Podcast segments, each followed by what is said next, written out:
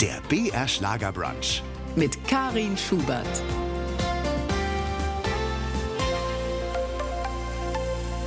Hallo zusammen. Mein heutiger Gast äh, von den bayerischen Kabarettbühnen ist er nicht mehr wegzudenken. Seine Spezialität, er parodiert Politiker, meist bayerische Ministerpräsidenten und ja, seit neuestem auch einen Wirtschaftsminister. Willkommen, Wolfgang Krebs. Ja, ich freue mich, dass ich heute da sein darf. Ja, ich freue mich auch, dass du hier bei uns auch im Studio live bist. Das ist Ja. so schön, jemanden zum Anfassen wieder mal. Welche Figuren dürfte man denn bei deinem nächsten runden Geburtstag, darf man ja sagen, ne, das wird dann der 60. sein, Ja. äh, die Festrede halten, die du ihm geschrieben hast? Oh, das ist aber eine gute Frage. Meine Güte, das geht ja schon gut los. Also der 60. ist glücklicherweise ja erst in drei Jahren. aber äh, wir hätten da die Rede. Natürlich der Edmund Stoiber, weil der hat mein Leben äh, maximal äh, beeinflusst. Das ist ganz klar. Aber vielleicht mischt sich auch der Hubert Aiwanger dazu. Oh, das wird eine lustige Sendung heute, ich sehe schon, mit all den Figuren, denen der Wolfgang Krebs das Leben einhaucht. Warum funktioniert denn das der Blecken eigentlich außer in Bayern nirgendwo in Deutschland so richtig? Ich habe es gerade gedacht, weil du so schön Deutschland gesagt hast. Vielen Dank. Aber Bayerns würde mir tatsächlich reichen. Ich bin sehr, sehr froh, dass ich überall in Bayern unterwegs bin. Tatsächlich gab es mal einen Auftritt, den man bei mir im Fernsehen rausgeschnitten hat. Und zwar war das bei den Kollegen irgendwo in Aachen. Und da war damals der Mario Adorf, der Beehrte von dieser Faschingsveranstaltung. Und dann hat der Mario Adolf gesagt, wie, da kommt ein Stoiber-Double. Also das findet er nicht, weil er ist ja jetzt dann auch Ordensritter und der Stoiber ist ja auch Ordensritter und er möchte nicht, dass man da sozusagen da so veräppelt wird. Er hat es noch deutlicher gesagt. Mir ist jetzt nicht radiotauglich. Und dann, das habe ich, hat man mir dann zugetragen. Und dann habe ich eine ganz blöde andere Rolle irgendwie machen müssen irgendwie. Und das hat dann auch gar nicht so funktioniert, wie ich mir das vorgestellt habe und war irgendwie einfach nur ärgerlich. Also Mario Adolf hat meinen Durchbruch bundesweit verhindert. und weiß es wahrscheinlich gar nicht und äh, hätte er wahrscheinlich nie gemacht, weil es soll wohl sehr nett sein. Und auf jeden Fall, das heißt, oftmals wird das außerhalb Bayerns als, ähm, ja, wie soll ich sagen, also als zu viel erachtet. Bei uns in Bayern ist es einfach ganz typisch, dass man da bleckt, dass man parodiert. Und ich habe als Kind schon immer, weiß ich noch, mit meinen Großeltern Nockerberg angesehen, mit meinen Eltern. Und das war äh, ein fester Bestandteil. Und da war ich eigentlich dann irgendwann ganz stolz, dass ich auch als Seehofer mal mitspielen durfte, vier das, Jahre lang. Das glaube ich. Als Hofnarr darf, ja, muss man ja eigentlich die Menschen, die das Zepter der Macht in der Hand haben, kritisieren. Ja. Mhm. Man muss ihre Entscheidungen in Frage stellen und nicht nur die harmlosen oder, oder unwichtigen. Wo sind denn die Grenzen? Also wann wird man beim nächsten Mal vielleicht dann doch nicht mehr gefragt, ob man da blecken darf? Also ich glaube immer dann, wenn es persönlich verletzend wird, immer dann, wenn man eben nicht mehr über die Sache spricht, sondern über irgendwelche Äußerlichkeiten, ja, was weiß ich, über Frisuren, über Körperformen und so weiter. Ich glaube, dann wird's schwierig. Und wenn man eben einfach Worte benutzt, die man in der Demokratie nicht benutzen sollte, sage ich mal so, wenn man da also irgendwie, was weiß ich was, also die Leute da in irgendwie in eine Ecke stellt, wo sie nicht hingehören oder irgendwas, dann, also wenn es einfach solange die Dinge sachlich bleiben, glaube ich, ich, aber ich habe die schönen Themen, ich meine. Und habe auch das große Glück, dass keiner der Protagonisten da jetzt groß was dagegen hat oder so oder mich verklagen will oder irgendwie sowas. Ja, das ist ja eigentlich auch dann großes Glück. Ja, die sind in Bayern ja auch schon gewohnt, ne? dass Ja. sie erbleckt werden. Und wenn sie es nicht werden, ist ja noch schlimmer. Wenn sie nicht erwähnt werden, ist, glaube ich, das Allerschlimmste, oder? So sagt man immer und ich glaube, so ist es auch. Also ich selber habe das mal erlebt. Ich habe mal bei einer Weihnachtsfeier gab es Stanzelsänger und ich bin dann noch da geblieben nach meinem Auftritt und dann hat der Stanzelsänger plötzlich mich in der Reißen gehabt und das war dann wirklich ganz komisch. Also es ist ganz gut, wenn es einmal selber so geht, dass man sich über mich lustig macht. Aber gut, von Schulzeiten her bin ich sehr gewöhnt. Der Parodist Wolfgang Krebs, äh, wieso kann er so perfekt so viele Politiker imitieren? Liegen die Wurzeln da in der Kindheit? Immerhin stammt der Papa aus Oberfranken? Ja. und die Mama aus Oberbayern. Bayern. Mein Vater kommt aus Schönbrunn bei Bamberg und meine Mutter kommt aus Hersching am Ammersee. Und ähm, bei uns war das eben immer auch diese Auseinandersetzung Franken gegen Oberbayern. Das war also immer Tagesgespräch bei uns. Wer ist, der hat die bessere Kultur? Wer, wer kennt sich da besser aus? Und natürlich haben die entsprechenden Verwandtschaften dazu auch dann natürlich äh, waren Native Speaker, wie man heute sagt. gell? Das war aber die eine. Also wenn ich dann bei meiner Oma war äh, oder bei meinen Großeltern in Franken, habe ich halt ein wenig Fränkisch geredet und diesen Singsang ein wenig so drauf gehabt. Und wenn ich bei meinen oberbayerischen äh, Dings war, dann habe ich mir das eher von den Oberbayern ein bisschen angehört.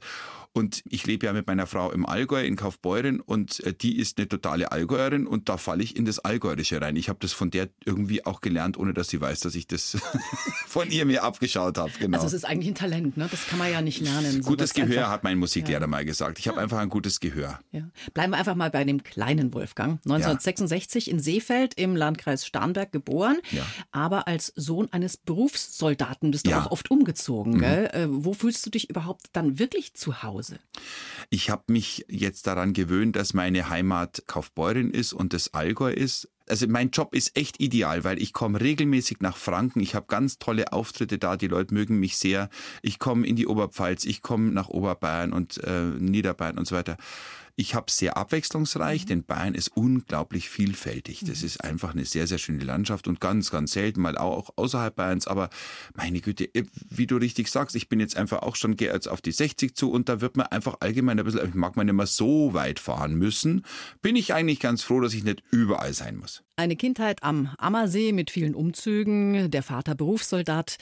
Kabarettist Wolfgang Krebs ist zu Gast im BR Schlagerbrunch. In einer Biografie heißt es, Wolfgang war ein eher bequemes Kind und Weltmeister im persönlichen Energiesparen. Was heißt das im Einzelnen und im Besonderen, Wolfgang? Also ich habe einigermaßen meine Hauptschule gemacht und war dann da nicht die beste Leuchte, also nicht die hellste Kerze auf der Torte. Und es ging eigentlich ganz gut los. Also ich konnte mit vier schon lesen. Meine Mutter hat mir, weil ich habe einen schweren Augenschaden, ich sehe nur mit einem Auge was. Und dann hat äh, meine Mutter einfach gesagt, der ist so langsam langsam, der Wolfgang, dem müssen wir früher das Lesen beibringen. Und dann konnte ich schon lesen, als ich in die erste Klasse gekommen bin und bin dann immer heimgeschickt worden. Ich wollte mich gar nicht so wirklich in die Schule. Ich bin dann während der Lesestunde immer heimgeschickt worden, weil der Lehrer gesagt hat, das hat ja eh irgendwie keinen Wert. Der kann das ja schon. Da schickt man lieber heim, der hat eh so Heimweh.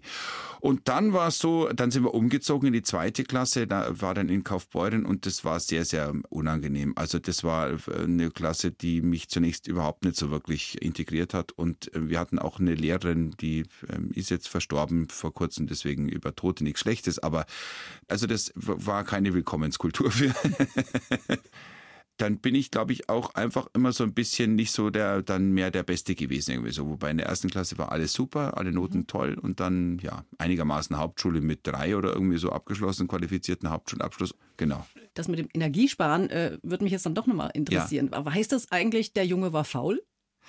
Also auf jeden Fall faul und spielerisch und wenig interessiert an den Dingen, die da im Unterricht so stattfinden. Wir waren immer, immer Theater gespielt, das hat mich immer irgendwie gefreut. Sowas war immer für mich was Tolles. Ich war jetzt nicht der totale Loser, ich bin halt gerade so durchgekommen, so mit einer 3 irgendwie meinen qualifizierten Hauptschulabschluss gemacht und dann später nochmal auf dem zweiten Bildungsweg gewesen. Das schon. Da würde ich dann ehrgeizig. Mhm. Aber sonst vorher war ich echt so ein Energiesparer, das stimmt schon. Meine Berufswünsche waren Rentner oder Urlauber. Das finde ich gut. Oder wir, heute, heutzutage wollen ja junge Frauen äh, Spielerfrau werden. Das finde ich auch gut. Ja, oder? das finde ich das auch sehr gut. Also zumindest so lange, bis der Spieler halt nicht mehr so viel spielt. Also dann, glaube ich, ist er auch nicht mehr so attraktiv. Also dann wird er meistens, also. das kann dann auch schnell gehen, ne? Gut aus so. Dann lieber ein Schlagerstar als Mann. Das mit dem Handicap, also mit den Augen, das hast du ja schon von Kindheit an. Ja. Ist mir gerade eingefallen, vielleicht ist ja deswegen das Gehör so ausgeprägt, dass du auch die Stimmen so gut wahrnimmst und nachmachen kannst kannst. Also ganz bestimmt. Ich sehe eben, wie gesagt, nur mit einem Auge und ich bin Schieler mit Doppelbildern. Also das heißt, das zweite Auge sieht schon auch was, aber das irritiert die ganze Zeit. Das heißt, das Gehirn unterdrückt das Bild auf der linken Seite bei mir. Also das Bild, mhm. das vom linken Auge kommt, wird unterdrückt. Ich habe aber immer so kleine Schatten. Also wir haben jetzt hier so ein kleines rotes Rotlicht im Studio und das hat hier für mich nebendran nochmal so einen kleinen Schatten. Das ist wirklich sehr speziell. Also ich wundere mich überhaupt, dass ich damit Auto fahren darf, aber es wurde getestet und nach wie vor auch, ich bin da sehr, sehr genau. Ich finde das einwandfrei. Das hat man früher auch gesehen, gell? So wie der, ich glaube, der Löwe. Ja, ja, der Clarence. Clarence. So habe ich, so hab ich ausgesehen. Das hat man wirklich gesehen. Und dann habe ich das mit 18 aber operieren lassen. Dann hat man das eine Auge so rübergezogen. Das hat dann in der Klinik in München jemand gemacht, in der Augenklinik. Du sagst, du hast immer Spaß gehabt, auch beim Schauspiel auf der Bühne stehen. Wann warst du zum ersten Mal auf der Bühne? Oh, ich glaube mit drei oder schon oder mit vier.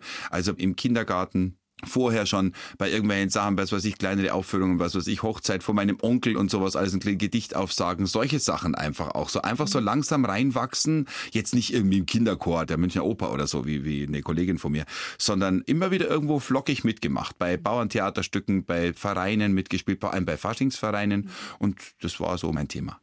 BR Schlagerbrunch. Wir sind mittendrin. Ja, so eine berufliche Karriere, die gibt's nicht immer auf dem geraden Weg. Der Wolfgang Krebs hat zwar in der Schulzeit schon Theater gespielt, aber bis er zum gefragten Kabarettisten wurde, da gab's dann schon noch einige prägende Erfahrungen und vielleicht auch glückliche Zufälle.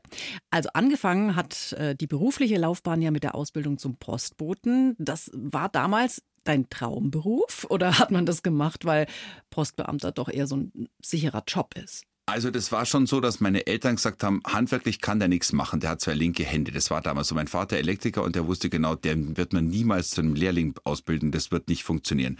Was im Nachhinein eigentlich ein bisschen schade ist, ich hätte mich einfach mehr bemühen müssen, aber ich war mit anderen Dingen scheinbar irgendwie beschäftigt. Jedenfalls ähm, war es so, dass meine Eltern gesagt haben, Mensch, bewirb dich doch bei der Post, die suchen gerade welche. Und tatsächlich, da waren dann große Prüfungen und sowas, alles habe ich das geschafft. Das ist nicht so einfach. Die haben nicht jeden genommen und und dann äh, hat mir der Job aber überhaupt nicht wirklich gefallen. Als ich dann fertig war mit der Berufsausbildung Dienstleistungsfachkraft im Postbetrieb, ich war Postschaffner und bin sogar Postoberschaffner geworden. Ich war Jugendvertreter damals für die Deutsche Postgewerkschaft und die gab es damals noch, also heute ist es glaube ich Verdi. Ja, und war dann mit auch engagiert und alles, aber ich habe den Job als Postbote eigentlich nur einen Vierteljahre gemacht, bin dann Gott sei Dank von der Bundeswehr geholt worden. Ich hatte während der Zeit bei als Postbote äh, jemand kennengelernt, einen jungen rumänischen Bauingenieursanwärter, der bei der Post Hilfsarbeit gemacht hat im großen Postamt Augsburg. Wir waren da im zweiten Keller des Postamts und haben dort Weihnachtspäckchen verteilt. Und dann hat der gesagt, Mensch, wenn ich dich so reden höre, du müsstest nochmal zur Schule gehen. Also mich hat tatsächlich ein aus Rumänien nach Deutschland geflüchteter Mensch überredet, noch nochmal auf die Schule zu gehen. Und der hat mir keine Ruhe lassen. Nach drei Wochen habe ich ihm das versprechen müssen in die Hand und dann hat der Typ sich in Luft aufgelöst. Es war wirklich unfassbar. Ich habe den nirgendwo mehr gesehen, nicht mehr getroffen, nichts. Zufall, Schicksal? Ich denke, das war eine engelsgleiche Begegnung, wenn man das mal mhm. so sagen mag. Also manchmal wird man ja vielleicht auch geführt von guten Kräften. Ich glaube da fest daran. Jeder soll glauben, was er will. Und äh, für mich war es dann eben eine wirklich nach der Bundeswehrzeit bin ich dann eben einfach nochmal zur Berufsaufbauschule gegangen und dann zur Berufsoberschule. Und, und die Bundeswehrzeit, die kam dann danach? Also da gab es einen Menschen, der quasi gesagt hat, komm, geh hin. Und ich glaube, es gab so eine Schlüsselfigur dann später auch nochmal, oder? Ja. Das, das, zieht sich so ein bisschen das durch. Das zieht sich bei mir ganz häufig durch. Und zwar ist es so, dass ich tatsächlich bei der Bundeswehr jemanden hatte, der hat uns damals Superlearning beigebracht. Der hieß Brossard. Das weiß ich noch. Und zwar war ich bei den Sanitätern, bei der Luftwaffe. Toll. Wow, super. Das war wirklich schön, weil ich habe eine super Sanitätsausbildung bekommen da auch und konnte eben einfach auch Erste Hilfe und sowas alles sehr, sehr gut zu der Zeit und habe dann im Krankenhaus mitgeholfen. Das hat mit, mhm. mit Verteidigung gar nicht so viel zu tun gehabt. Das ist halt dann das Aufsammeln, was übrig bleibt. Und irgendwie gehört was auch dazu. Ne? Das gehört ja. auch dazu. Und es war toll. Das hat mich total motiviert. Das ist genau das, was man mit hyperaktiven Menschen oder, oder, oder so Träumerchen, also das ist ja häufig so ein mhm. zusammenhängendes Syndrom, was man den Leuten empfiehlt. Mach irgendwas, Feuerwehrleute, irgendwie sowas, dann werden die aufblühen. Und genauso war es bei mir. Und dazu kam eben noch dieser Hauptfeldwebel oder was weiß ich, der damals eben einfach gesagt hat, super Learning, da kann man ganz schnell ganz viel lernen und zwar im Schlaf. Und das war natürlich für mich das Mega-Ding. Und dann haben wir so eine Arbeitsgruppe gegründet bei mir in der, in der Schule und haben dann Englisch-Vokabeln gelernt und die Englischlehrerin war sehr stolz auf uns, wie wir als Erwachsene dann eben schon ganz schnell Englisch gelernt haben. Das war eine tolle Zeit. Hat denn diese Zeit bei der Bundeswehr auch, naja, sagen wir mal, für kabarettistische Momente gesorgt? Natürlich, weil es ist ja immer so, dass Befehl und Gehorsam, also allein schon das, was sich da ableitet, natürlich immer Grundlage ist. Ich glaube, das ist bei allen Organisationen, ich war ja zum Beispiel als Kind auch Ministrant, das kam mir jetzt nicht ungewöhnlich vor, dass ich an einer bestimmten Stelle irgendwo antreten muss und da beim einen hast halt die Kerze in der Hand und beim anderen halt das Gewehr in der Hand. Also das ist halt, äh, beide Male muss man an richtigen Moment an der richtigen Stelle stehen und der Ruhe geben und aber, nicht aber, auffallen. Aber du bist doch eigentlich gar kein so gehorsamer Mensch, oder? Ja, mit, aber das ist ja das Lustige, wenn man eben nicht so gehorsam ist, dann eben sich trotzdem einzureihen und sagen, ich mache das jetzt freiwillig. Und dann kann man sich wieder drüber lustig machen. Ja, natürlich machen, immer, immer, wenn die einer, und das ist auch, das ist auch natürlich bei Kirchenthemen oftmals genauso, äh, wenn eben einfach der Herr Pfarrer oder der Herr Bischof oder sowas, dann wird ja das, das kriegt ja die unglaubliche Weite auf einmal. Und da ist natürlich viel Humor drin. Deswegen wird ja auch selten in der Kirche gelacht, weil das natürlich eben einfach alles ernsthaft sein soll. So kann man das ernsthaft. Und bei der Bundeswehr wird auch selten gelacht. Wenn der einer einen Befehl gibt oder eine Antrittsrede hält, dann wird dann normalerweise nicht gelacht. Vielleicht bei einer humorvollen Rede, wenn es heißt, rührt euch, aber nicht, äh, wenn wenn man antritt und wenn man irgendwie einen Befehl bekommt, dann ist es eine andere Geschichte. Man muss unterscheiden können im Leben. Mal ist es eine besser, mal ist es andere besser. So, dann kam ja bei dir das Radio. Wieder ein neuer Abschnitt in mhm. deinem Leben. Ich habe damals Ende der, der 80er nach dem Abi auch in einem Lokalradio einfach mal vorgesprochen und zwei Wochen später war ich dann am Mischpult und das ist ja genau wie bei mir. Unglaublich. Das war bei dir ähnlich, ne? Ja, genau so. Ganz genau so. Ich weiß noch, das war Januar 89. Ich äh, wollte eigentlich eigentlich wollte ich auf eine Schauspielschule gehen. Und wie das früher so war, es gab ja kein Internet. Also bin ich zum Arbeitsamt gegangen und habe gesagt, wo gibt's denn da Schauspielschulen? Und dann hat der Arbeitsamtsberater gesagt, um Gottes Willen, was wollen Sie Schauspieler während um die Zeit? Und das fällt Ihnen jetzt ein während dem zweiten Bildungsweg? Nee, nee, nee, das, also da habe ich Ihnen ein paar Buchempfehlungen. Lesen Sie mal das alles durch. Und dann habe ich unter anderem ein Buch gelesen, alles Theater. Und da war dann, hieß das Buch, und da war nur drin gestanden, dass es also ganz grauenhaft ist, der Job furchtbar, man wird nie bezahlt und man muss eigentlich immer nur rumtingeln und fährt den Bussen durch die Nacht nach der Vorstellung und also ganz, ganz schrecklich und also man verdient nichts und ganz schlimm. Und äh, dann dachte ich mir, also das ist vielleicht jetzt doch nicht so das war. Das hat mich total wirklich weggebracht, mich bei einer Schauspielschule zu das bewerben. Schade, dann, ne? ja, ja, schade eigentlich. Und dann habe ich mir gedacht, aber Radio könnte doch was sein. Beim Radio kann man doch mal, und das probiere ich mal aus. Und habe dann neben der Schule eben, äh, oder neben meinem zweiten Bildungsweg eben, äh, mich beworben und bin ins Studio reingegangen und also ins Studio, also in, in den Nachrichtensender und dann haben die, oder in den Sender und dann haben die mir gesagt, ja, du könntest mal Nachrichten lesen. Und dann haben sie mir so ein Nachrichtenblatt vorgelesen, das kam aus so einer Maschine raus und dann habe ich die Nachrichten vorgelesen und gesagt, also das klingt ja ganz toll. Und auf jeden Fall war das für mich echt erhebend. 14 Tage später, wie bei dir auch, war ich eben dann im Sender vor dem Mikro und dann ging es los. Ne? Bei, bei mir und das war gar nicht schlecht bezahlt. Ich musste ja bloß, also praktisch, das war auch wieder ein Job für mich. Mhm. Man musste nur zur vollen Stunde Nachrichten lesen und zur halben Stunde. Und dazwischen war nichts Großartiges. Konntest ratschen und sich ums Altpapier kümmern, was weiß ich, also so, so Praktikantentätigkeiten ja. gemacht und Bänder zusammengeschnitten, was weiß ich was alles. Und dann hast du halt Radio so ein bisschen nebenbei so kennengelernt. Mhm. Und dann haben die zu mir gesagt, Mensch, du wärst eigentlich der Richtige, der heutige heute heißt der Professor Heinrich Wiedemann, damals Heiner Wiedemann, der hat eine eigene Medienakademie in München, eine sehr, sehr gute. Und der hat damals, war damals Chef von der Charivari-Gruppe in äh, München und der hatte mich eingestellt und hat gesagt, Sie könnten doch für uns Werbung verkaufen. Und ah, nochmal eine ganz andere Abteilung dann. Eigentlich, mhm. weil ich ja gelernter Kaufmann bin, war es ja natürlich das einfach dann nochmal eine andere Geschichte. Und so bin ich dann nicht Berufsschullehrer geworden, was eigentlich mein Berufsziel war. Und ich wollte eigentlich studieren und wollte eigentlich Berufsschullehrer werden, aber das bin ich dann nicht geworden. Ich bin dann da in diesem Sender geblieben und habe dann angefangen, ab und zu mal zu moderieren. Ich war so beides und mhm. konnte halt unglaublich gut eben Werbung verkaufen und, und war dann, da sehr erfolgreich. Und dann warst du ja auch Studioleiter ne, bei Radio Ostallgäu in Kaufbeuren. Da genau. braucht es ja dann nochmal wieder ganz andere Talente. Also das war dann nochmal so, dass ich dann mit 25 bereits Menschen anführen musste, die zum Teil deutlich älter waren als ich mit 40 und sowas alles. Das war dann schon ganz schön krass. Aber wir haben ein sehr, sehr kooperatives Verhältnis gehabt zueinander und ähm, ja, das lief eigentlich alles sehr schön und alles ganz gut. Und ich glaube, ich wäre da heute noch, wenn der Sender nicht verkauft worden wäre. Ich habe dann einen eigenen Verlag gegründet, einen kleinen Verlag und habe so eine Stadtzeitung rausgegeben. Das lief hoffnungslos defizitär. Das war eine Katastrophe. Okay. Es hat uns die Zeitung dann abgekauft und hat dann für uns Konkurs angemeldet, weil wir waren echte Konkurrenten, aber nicht so erfolgreich, dass wir selber was verdient hätten. Das war furchtbar. Also stand ich plötzlich mit 75.000 Mark Schulden da im Alter von 29. Also das war nicht besonders schön. Aber ich habe es gut geschafft. Ich habe das, das war damals sehr viel Geld. Das ist wie, als wenn du heute 75.000 Mark hast, ohne dass du einen Gegenwert hast. Euro. Also nicht ein ja. Auto, äh, äh, ja. ohne dass du ein Auto hast oder eine Wohnung oder, oder ein mhm. Zimmer oder eine Garage, was weiß ich, irgendwas. Aber du hast nichts. Das war einfach nur Schuldenende. Und das habe ich dann Zug um Zug zurückbezahlt. So war es halt. Du konntest halt schon immer auch gut reden. Ne? Also auch wenn es manchmal dann nicht klappt und daneben geht. Einer deiner Söhne hat ja da in die Richtung auch Ambitionen, oder? Meine beiden Söhne sind, also beide sind Betriebswirtschaftler. Der eine hat an der Uni studiert, der andere an der Fachhochschule.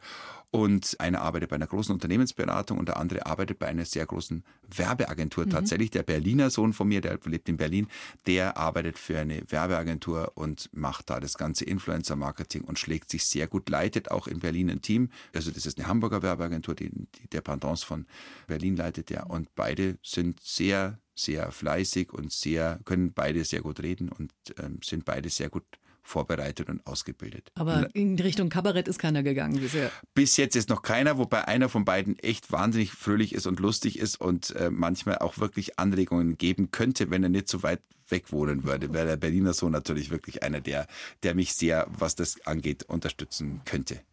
Du bist ja viel unterwegs, hast du auch schon gesagt. Äh, wo spielt sich die meiste Zeit deines Lebens ab? Auf der Autobahn oder beim Textlernen in irgendeinem äh, Café? Garten? Ja, Gott sei Dank ist es bei mir nicht so viel auf der Autobahn. Es sind schon sehr viele Stunden letzten Endes und oftmals muss man sich das einfach so vorstellen. Es geht manchmal einfach technisch nicht anders.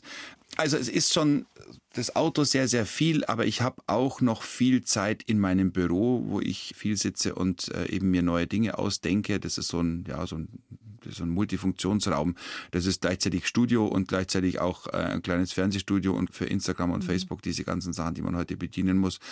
Also und du brauchst eher die Ruhe dann. Ja, mhm. auf jeden Fall. Weil manche und setzen sich ja auch ins Café und, und nein, schreiben nein, nein, dort das ihre kann Texte. ich absolut gar nicht. Bei mir kann nicht einmal, während ich arbeite und tippe und schreibe, kann ich tatsächlich kein Radio hören. Das geht bei mir nicht, weil ich bei mir, ich, das geht die ganze Zeit durch mein Gehirn durch und äh, das, ist, das stört mich dann. Das, also bei mir ist es wirklich tatsächlich ruhig. Ganz selten höre ich Musik dazu. Ab und zu setze ich mich auch in meinen Garten aus. Ich habe ein großes Glück. Ich habe einen sehr, sehr großen Garten.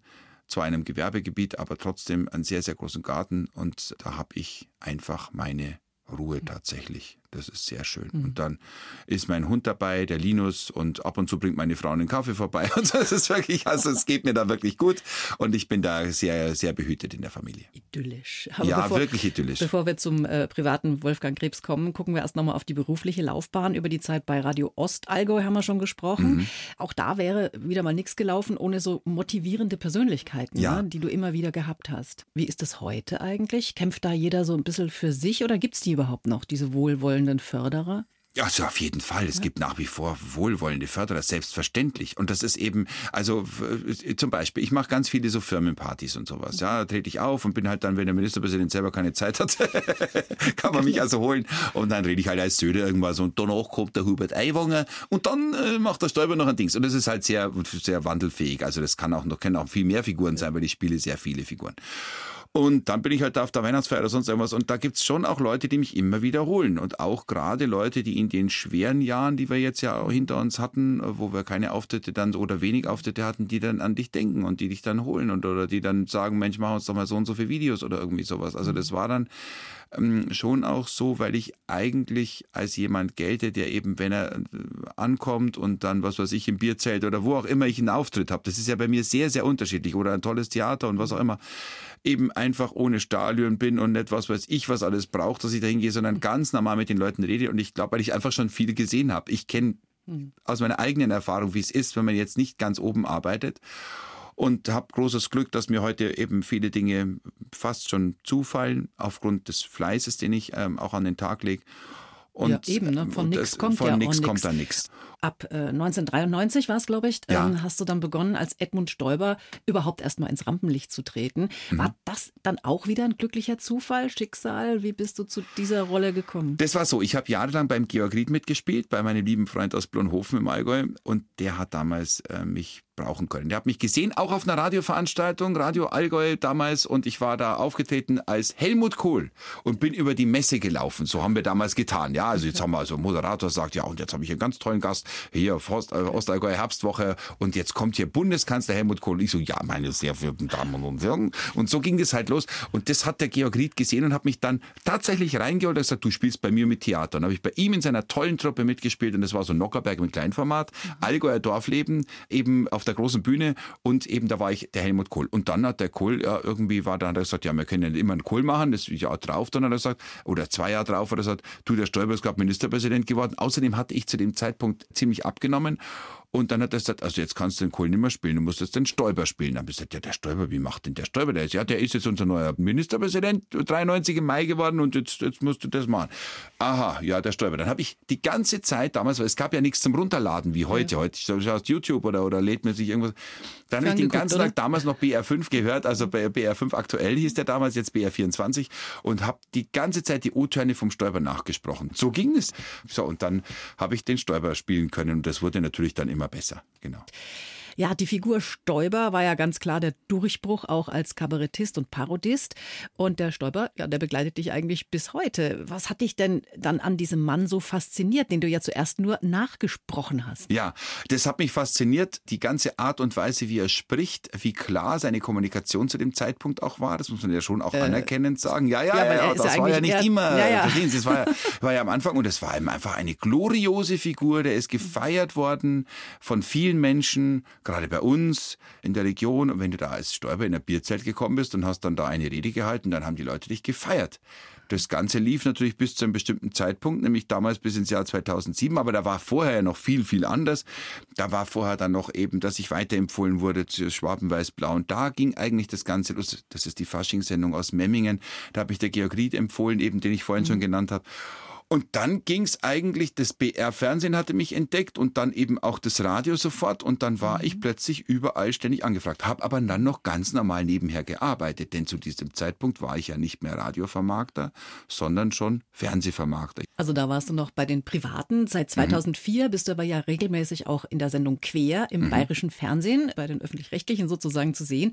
Zunächst mal als Edmund Stoiber und äh, ja, eigentlich hast du den Stoiber ja, wie soll ich sagen, du hast es eigentlich Edmund Stoiber selbst zu verdanken, oder? Dass du dann so bekannt wurdest. Ich habe Edmund Stoiber tatsächlich zu verdanken, dass ich so äh, bekannt wurde, weil ja. ich mir von ihm wahnsinnig viel abschauen konnte. Also auch so, wie man vor Massen spricht. Das ja. war ja nicht ich, sondern das war ja der Stoiber. Und wenn ich als Stoiber auf die Bühne gegangen bin, bin ich natürlich immer ganz groß gewesen geworden ja. und so. Das ist natürlich schon sehr speziell. Im Übrigen auch lustig, wie diese Quergeschichte entstanden ist. Ich war nämlich eingeladen, um auf der Wiesen ein Interview zu geben. Also auf der Wiesen als Stoiber, da hat man mich gefragt, so, ja, wer, wie waren es O-Zapfen für Sie? Und ich habe da eine, eine Tirade gehalten, dass der damalige Oberbürgermeister Udi mir also eine lauter Schaum eingeschenkt hat und das war also ziemlich witzig. Und dann hat mich da eben der, das war zufällig auf einem Videoband drauf, dass der damalige Redakteur von Quer, Wolfgang Metzger, der lebt nicht mehr, damals zufällig die Videokassette reingeschoben hat und sagt, was ist denn das für ein Stolper? Das muss man sich mal vorstellen. Es war ein anderer Beitrag früher mit Videokassetten, war ein anderer Beitrag oben drauf und der Schluss war plötzlich, dann, dann war der Beitrag aus und auf einmal kommt dann da der Stolper und dann sagt er, was ist denn das für einer? Und äh, äh so bin ich durch Zufall Zufall bei Quer entdeckt worden und jetzt ja schon bald 20 Jahre dabei. 2004, ja, genau. Wer entwickelt die Texte? Macht ihr das gemeinsam auch oder, also das, oder wird das wirklich von der Redaktion vorgelegt? Es gibt oft äh, Ideen, die ich mit einbringe. Gerade bei Quer ist es so, dass der Text von der Redaktion kommt. Der mhm. Grund ist ganz einfach, ich müsste die ganze Woche im Studio sein, also mit, mit den Leuten zusammenarbeiten, um dort dann zu wissen, okay, was könnte das Thema diese Woche sein? Also das ist einfach, das läuft so besser, wenn die Redakteure das nebenbei machen und mittlerweile müssen wir sie auch gar nicht mehr auswendig lernen. Es gibt mittlerweile in jede Richtung, wo wir schauen, sogenannte Teleprompter. Da kann man also in Kameras den Text ablesen und das ist natürlich super, super praktisch. Und auch total effizient, weil man muss schon sagen, wenn man so eine Nummer auswendig lernen will, wäre man schon über eine Stunde beschäftigt. Also mhm. ich schon, ich brauche da echt lang. Also das muss ja dann kommen, das mhm. muss ja funktionieren. Ja, also da gibt ja eine eine Antwort, da wird nichts geschnitten, mhm. sondern das ist ja wirklich, das muss aufgrund dieses virtuellen Studios, muss das von immer schon her, muss das am Stück aufgenommen werden. Da wenn einer sich verspricht, dann fangen wir nochmal von vorne an. Passiert sehr selten, weil der Christoph und ich, wir sind so eingespielt über die Jahre, über, also fast sagen, über die Jahrzehnte, mhm. dass wir uns so gut verstehen, dass wir auf Punkt funktionieren. Was ist denn eigentlich, wenn Politiker abtreten aus der Öffentlichkeit? Es gibt ja immer noch Stimmenimitatoren, die haben den Franz Josef Strauß irgendwie drauf. Den kennt ja heutzutage überhaupt Oder niemand. Günther Beckstein, das ist auch so eine Frage. genau. Also, das ist für mich immer tragisch. Ich leide mit den Figuren mit. Das erste Mal ist es mir tatsächlich so gegangen, als ich tatsächlich den, ähm, damals hatte ich, als allererstes habe ich den Strauß parodiert und der Strauß ist im selben Jahr noch verstorben. Und dann, das war so unter den Klassenkameraden irgendwie so ein Spaß. Und dann war das irgendwie, äh, ja, was machst du jetzt? Das kannst du jetzt nicht mehr bringen. Das ist ja pietätslos. Also dann war als nächstes dann der Helmut Kohl, den ich gelernt habe. Und von da ging es dann weiter. Dann Stoiber. Stoiber funktioniert nach wie vor immer noch.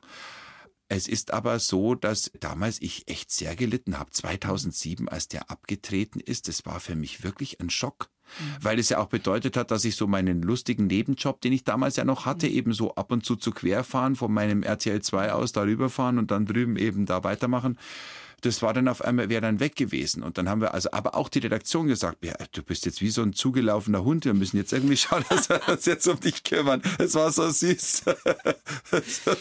genau. Also eine Rolle reicht nicht, um als Stimmenimitator und Kabarettist nee, nee, nee, nee. Es muss immer weitergehen, musst immer vorne dran ja. bleiben. Edmund Stoiber, die Rolle, die ihn bekannt gemacht hat. Zunächst als Schlussnummer in der Sendung Quer, aber es kamen auch andere Persönlichkeiten, die Wolfgang Krebs perfekt imitiert hat. Unser heutiger Gast im BR Schlagerbrunch. Ja, Stoibers Nachfolger Küntop Heckstein zum Beispiel. das war ja nochmal eine ganz andere Nummer. Ganz genau. Also erstens war das dann leicht fränkisch. Günter Beckstein hat ja. ganz leicht fränkisch gesprochen, aber eben nur ganz leicht. Leute haben am Anfang mhm. immer gesagt, du musst auch viel mehr fränkisch reden, muss mehr, mehr, mehr Franke muss der sein. Mhm. Muss er gar nicht, weil er eigentlich eher zurückhaltend immer das Fränkisch Da hat er immer versucht, Hochdeutsch zu sprechen. Ne? Genau ne? so das war ja das Verrückte. Ja, ich habe das gehört, ja, aber ja. viele Leute, die dann mit mir zusammengearbeitet haben, erstmal nicht. Aber es dauert immer eine Zeit lang, bis ist so ein bisschen hakelig, bis das dann wirklich immer wirkt. Und beim Beckstein war es so, da ist es eigentlich gar nicht so schwer, muss man bloß die Luft komplett rauslassen aus seinem Körper und dann einfach etwas betonter sprechen und dann funktioniert es auch. Das ist gar nicht so schwer. Das war dann beim Seehofer etwas beruhigter. Ja, ja, das war dann der nächste, ne, der nächste Ministerpräsident. Äh, äh, war das dann Marte Wiesen für dich, oder? Also ich habe irgendwann rausbekommen, wie der spricht. Lustigerweise ein Kollege von mir, Chris Böttcher, hatte den entscheidenden Tipp. Er hat gesagt, weißt was, du musst eigentlich bloß versuchen, die Zähne zusammenzulassen beim Reden. Und das ist alle absolut oh. richtig. Also es ist zumindest schon mal eine gute Idee. Ich habe das dann ein bisschen anders gemacht, aber es ist zumindest schon mal eine gute Idee. Die Zähne zusammenlassen beim Sprechen. Äh, derzeit ist ja Markus Söder Ministerpräsident, wieder ein Franke. Mhm. Wie hast du dir den dann erarbeitet? Du selbst kommst ja ursprünglich, also deine dein Vater aus Oberfranken. Das ja, ist ja was ganz anderes. Ganz anders ne? als Mittelfränkisch. Das Mittelfränkisch oder Unterfränkisch oder sonst ja. was. Da reicht ja wahrscheinlich nicht nur die Stimme, da steckt ja auch eine ganze Persönlichkeit dahinter, die man sich erarbeiten muss, oder? Bei Markus Söder geht es schon mal zunächst eine Grundeinstellung. Da geht es also los oft. Also wo ist die Grundeinstellung? Also wenn Markus Söder ein Festzelt betritt, dann war das anders, als wenn es Günter Beckstein betritt. Günter Beckstein eher zögerlich und äh, auch aufgrund der ganzen Erscheinung eben einfach anders als dieser Riese Markus Söder, der ist ja, glaube ich, zwei Meter groß oder was. Also der ist ja riesengroß. Der, wenn allein schon reinkommt, der hat einfach auch einen ganz anderen Auftritt. Der schlenkert so rum und dann mit den Armen so ein bisschen und ab und zu zieht er sich so lustig die Hose hoch und so. Das gibt ein paar Sachen, die man so macht und er meistens die Bewegungen vorne am Mikrofon sind dann beide Hände machen das Gleiche und einfach diese unglaubliche Selbstüberzeugtheit, die der hat. Also der ist schon von sich überzeugt. Und ich glaube, das braucht man auch, um eben so einen Job zu machen. Das muss schon auch erstmal so ein bisschen unantastbar sein, glaube ich. Also heutzutage, ja. jetzt momentan. Ja, kommt aber so ein bisschen breitbeinig daher. Er ne? kommt ein bisschen ja. breitbeinig daher, ganz genau. Und das ist natürlich auch wieder was, was er super parodieren kann. Allein der Gang von ihm ist schon ganz anders als der vom Stäuber, der dann ja eher so vogelartige Kopfbewegungen gemacht hat und dann überall immer so hingeschaut. Also, es ist einfach anders das ist jetzt das Äußerliche natürlich erstmal. Uns geht's ja eigentlich immer irgendwann um den Inhalt. Uns geht's drum eigentlich, und das ist eben mehr und mehr mein Thema, eben nimmer die Leute aufzuhetzen, weil die ganze politische Landschaft ist ja so aufgebrannt momentan. Alle gehen aufeinander los. Da geht's mir nicht drum, jetzt Politiker lustig zu machen, vorzuführen, sondern eben das zu nutzen, dass ich so sprechen kann und das so mhm. machen kann und versuchen, ein paar versöhnliche Worte zu sprechen. Denn ich glaube, wir brauchen wieder mehr Aussöhnung. Wir müssen wieder miteinander reden, anstatt übereinander. Das ist, mhm. glaube ich, wirklich eine große Überschrift. Ich habe immer so Überschriften, unter denen ich alles stelle. Und momentan ist es so, es gibt so viele Lager. Heute sagst du ein paar Stichworte und alle sind sofort auf 180. Und das muss sich wieder mhm. abkühlen. Und da hoffe ich, dass ich dazu beitragen kann. Aber ich meine, die Natur ist ja schon manchmal besser als jede Karikatur. Also Euwanger ist ja wahrscheinlich nicht einfach zu karikieren. Hat aber überhaupt nichts dagegen, dass ich das mache. Letztens hat er gesagt, jetzt pass mal auf, da habe ich tatsächlich einen Auftritt gehabt, war Hubert Aiwanger im Publikum gesessen, hat mir zugehört, hatte vor mir gesprochen und dann ich. Und äh, dann hat er gesagt, also jetzt wird es mal Zeit, dass du du zu mir sagst, ich bin der Hubert. Und das, also es war einfach, äh, wie soll ich sagen, es ist ja nicht meine Aufgabe, denen zu gefallen, sondern meine Aufgabe ist ja eigentlich, ein paar Dinge anzukreiden oder äh, deutlich zu machen und einfach meine Aufgabe momentan, Entspannung, Humor reinzubringen, reinzubringen in diese doch sehr verhärmtete politische Landschaft. Und wenn ich dazu beitragen kann, dann geht es mir gut und es geht auch den Leuten gut, die mir zuhören. Wie tief steigst du da ein in die Biografie der einzelnen Personen? Biografie eigentlich immer ein bisschen weniger. Das ist ganz interessant, das zu wissen. Also mit ihm ist er zusammen verheiratet oder was weiß ich, so, so, so ein paar Sachen. Aber es ist oft für die Figur nicht wirklich entscheidend. Entscheidend ist eigentlich nicht das ganze Privatthema und sowas, sondern entscheidend ist das, was man sieht und was man größer machen kann. Es geht ja darum, ein paar Dinge größer zu machen, als sie mhm. in wirklichen Leben sind. Man muss sich das vorstellen wie ein Karikaturist, mhm. der eben in der Zeit Zeitung eben, was weiß ich was, irgendjemanden aufmalt, ja, der jetzt den Söder anmalt, der sieht ja dann auch nicht aus wie der Söder, sondern der ist eben einfach da drüber. Überspitzt einfach. Ne? Überspitzter. Mhm. Und beim Söder ist es halt einfach so dieses wenig nuschelige, wenig so wenig schnell, vor allem schnell, schnell reden, schnell, schnell und da Botschaften rausbringen, das ist ganz wichtig. Und natürlich zu sagen, erstens, ich weiß alles, zweitens, ich kann alles, drittens, ich traue mir alles zu, viertens, ich entscheide alles, fünftens, alleine. Damit hast du schon die Grundhaltung, die du als bayerischer Ministerpräsident Söder hier brauchst. Ja. Mehr braucht's nicht. BR Schlagerbrunch mit äh, Stoiber, Seehofer, Beckstein, Söder, Darsteller, Wolfgang Krebs. Hast du eigentlich schon mal von einem Politiker wirklich eine Beschwerde bekommen? Wir hatten es jetzt gerade, dass äh, einige ja eigentlich eher positiv auf dich zugehen. Ich habe bis jetzt tatsächlich noch keine Beschwerde von den einzelnen Politikern bekommen. Überhaupt nicht. Im Gegenteil. Es ist tatsächlich so, wenn man sich begegnet, dass man da einfach auch sich, jetzt hätte ich beinahe gesagt, auf Augenhöhe, aber ich meine, der Ministerpräsident ist der Ministerpräsident. Das ist schon einmal was anderes, würde ich sagen, wie es wenn der Landesbischof oder triffst oder sowas. Das ist jetzt auch auf Augenhöhe. Die nehmen dich halt für voll, sagen mhm. anständig Hallo, Grüß Gott und sowas alles.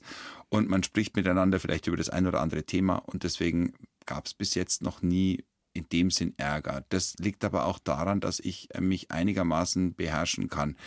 Es macht ja keinen Sinn, wenn man da austickt und dann irgendwie, was weiß ich, dem werde ich schon sagen, was los ist und so. Das, das nützt ja alles nichts. Also irgendeine plärrende Meute, die da irgendwo steht und Trillerpfeifen nimmt, die kommt ja nicht durch. Was soll denn das? Also das macht nur Sinn, wenn man einem die äh, Wahrheit anzieht wie einen warmen Mantel, wer hat es mal gesagt, und nicht um die Ohren haut wie den nassen Sack. So. Oh. Also das ist es eigentlich. Also es gab noch keine Situationen, die nicht mehr wegzulächeln waren. Nein, gab es bis jetzt nicht. Und man muss aber auch eines wissen, ich bin natürlich da wirklich auch ausgebufft, was das angeht. Ich war jahrelang im Außendienst, das darf man nicht vergessen. Ich habe jahrzehntelang Werbung verkauft und Radiowerbung und später Fernsehwerbung viele Jahre auf sehr hohem Niveau mit den Vertretern, den Marketingleitern der deutschen Wirtschaft. Das waren jetzt nicht irgendwelche Bappnasen.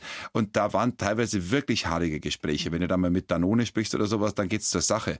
Oder mit Nestlé und solchen Unternehmen, ja. Und das habe ich halt jahrelang gemacht. Das war so. Und da weiß man sich aus jeder Situation irgendwann zu retten, weil da passiert alles irgendwann mhm. mal. Ich weiß nicht, einmal ist einem sehr wichtigen Ansprechpartner beim Essen, ist dem so ein kleines Sandwich im Mund explodiert. Also da hat tatsächlich einen Hustanfall bekommen und überall war alles verstreut. Es wäre nicht möglich gewesen, da einen Lachanfall zu bekommen, den ich aber gerne gehabt hätte. Aber ja. es ging einfach nicht. Es war eine ganz seltsame Situation. Es war alles verstreut. Ganz schlimm. Also solche Gespräche gibt's halt da. Dinge, die du sagst, und da musst du die Situation irgendwie retten, mhm. sonst kommst du halt nicht weiter. Mhm. Und ich habe natürlich immer nur dann Geld verdient, wenn es irgendwie weitergegangen ist. In mhm. der Werbung, und hier ist es auch so, weißt du, wenn man sich jetzt hier so komplett ins Ausschießt mit irgendwelchen dummen Behauptungen oder mit irgendwelchen seltsamen Sachen, mhm. wem bringt das was? Das bringt mhm. niemandem was. Manchmal ist es lustiger, man macht einen Witz über irgendeine Angelegenheit, als dass man die Dinge glasklar sagt. Das ist ja gar nicht meine Aufgabe. Ist, ist die Aufgabe von Journalisten, ist die mhm. Aufgabe von Kommentatoren. Bei mir ist es so, es soll Spaß machen. Ja. Über Privates haben wir übrigens noch gar nicht allzu viel geredet. Du bist seit 1994 mit deiner zweiten Frau Silvia verheiratet. Ja, genau. Die hat dich ja noch vor deiner Radiozeit erlebt, oder? Also, welche Eigenschaften braucht so eine Frau an der Seite des Kabarettisten Wolfgang Krebs? Sie muss vor allem sehr flexibel sein, ja. weil ich meine, zuerst, also zuerst äh, Radio, dann eben der eigene Verlag, dann ist der Verlag pleite gegangen, dann äh, muss man das ja auch irgendwie ertragen können. Dann äh, hat man ja auch gleichzeitig schon Kinder und eine Wohnung Wohnung gekauft und sowas. Also es war also alles ziemlich komplex, alles gleichzeitig irgendwie. Und dann eben habe ich weiter weggearbeitet, nicht mehr in Kaufbeuren, sondern zunächst in Landsberg bei einem Verlag und danach dann eben beim Privatfernsehen in München und war dann immer am Pendeln und so. Also das waren schon immer andere Jobs. Ich war nicht so viel da und da hat mir meine Frau unglaublich viel abgenommen in der Zeit und tut es heute noch. Sie arbeitet natürlich heute in meinem Büro mit und arbeitet mit mir, fährt auch oft auf Tour mit mir und ist äh, oft unterwegs, weil wir ja Zeit haben. Unsere beiden Kinder sind ja beide aus dem Haus. Mhm. Oh, das ist eigentlich schön, ne? dann lang. hat man auch mehr Zeit füreinander. Dann. Da, ja, absolut. Mhm. Das ist wirklich toll. Und das ist also vor allem am Wochenende fährt sie mit, weil unter der Woche macht sie das gesunde Frühstück an der Hauptschule. Oder wie heißt die jetzt? Die heißt jetzt anders. Das ist jetzt Mittelschule, Mittelschule heißt jetzt. Ja. Die Hauptschule heißt jetzt Mittelschule, genau. Und die Realschule heißt jetzt Realschule. Also sowas, genau. Wenn ihr so ein richtig schönes Wochenende mal habt gemeinsam, was macht ihr dann? Dann sind wir mittlerweile sehr häufig auch einfach mal zu Hause weil wir ja sehr, sehr viele Wochenenden unterwegs sind. Wobei das auch schön ist. Also man muss sich vorstellen, wir packen dann Freitagnachmittag unser Auto und so oder fahren dann irgendwo hin. Der Hund ist mit dabei. Wir haben einen kleinen Jack Russell Terrier und dann fahren wir irgendwo äh, hin, haben den Auftritt, bauen dort miteinander die Bühne auf und gehen danach dann ins Hotel oftmals irgendwie und dann geht's dann am nächsten Tag irgendwo weiter und dann kommen wir irgendwann wieder zurück Und ähm, also Ruhe genießen auch. Eigentlich dann die Ruhe genießen, weil der Job, man glaubt das immer nicht so. Man meint immer so ein bisschen, ja, du machst ein bisschen bla bla und dann gehst du wieder von der Bühne und hast viel Geld verdient. Das ist alles nicht so ganz richtig. Und es gibt auch natürlich immer auch irgendwie auch existenzielle Fragen. Wie entwickelt sich die Politik weiter? Wie ist das Ergebnis der Landtagswahl? Mit welchen Figuren muss ich da in Zukunft arbeiten? Könnte ja sein, dass es zu völlig anderen Konstellationen mhm. kommt und so weiter. Wer ist da noch dabei? Wer ist nicht dabei? Wie lange kann man meine Sache im Radio noch hören? Wie lange wollen die Leute das noch mhm. mittragen und so weiter? Da gibt es einfach viele Fragen. Kann ich mich weiterentwickeln? Ich habe noch viele andere Figuren, die mit im Programm sind. Habe ich Lust und habe ich Kraft? Bin ich gesund? Auch das ist ja was, was man einfach unterschätzt, wenn man so arbeitet wie ich, mhm. dass man einfach sagt, so wenn es dich mal wirklich trifft, was machst du dann eigentlich? Also es ist so, dass ich momentan den Eindruck habe, ich stehe auf der Sonnenseite des Lebens, aber wie alle wissen, das kann sich von jetzt auf gleich ändern. Ein Leben in verschiedenen Rollen. Wolfgang Krebs meistert das perfekt. Der Kabarettist und Autor war heute zu Gast im BR Schlager Brunch, der jetzt auch schon langsam zu Ende geht. Da dürfen wir aber doch noch mal kurz auf die Autorentätigkeit auch eingehen. Du bist ja auch Buchautor, hast zwei Romane geschrieben. Mhm. Äh, Gibt es da noch weitere Ambitionen? Also Bücher schreiben ist immer nur dann toll, wenn das wirklich auch die viele Arbeit auch irgendwie entlohnt wird. Momentan ist mir nicht danach, muss ich ehrlich sagen, weil es ist jetzt keiner der super Brüller geworden. Man hat es halt mal versucht, hat es gemacht.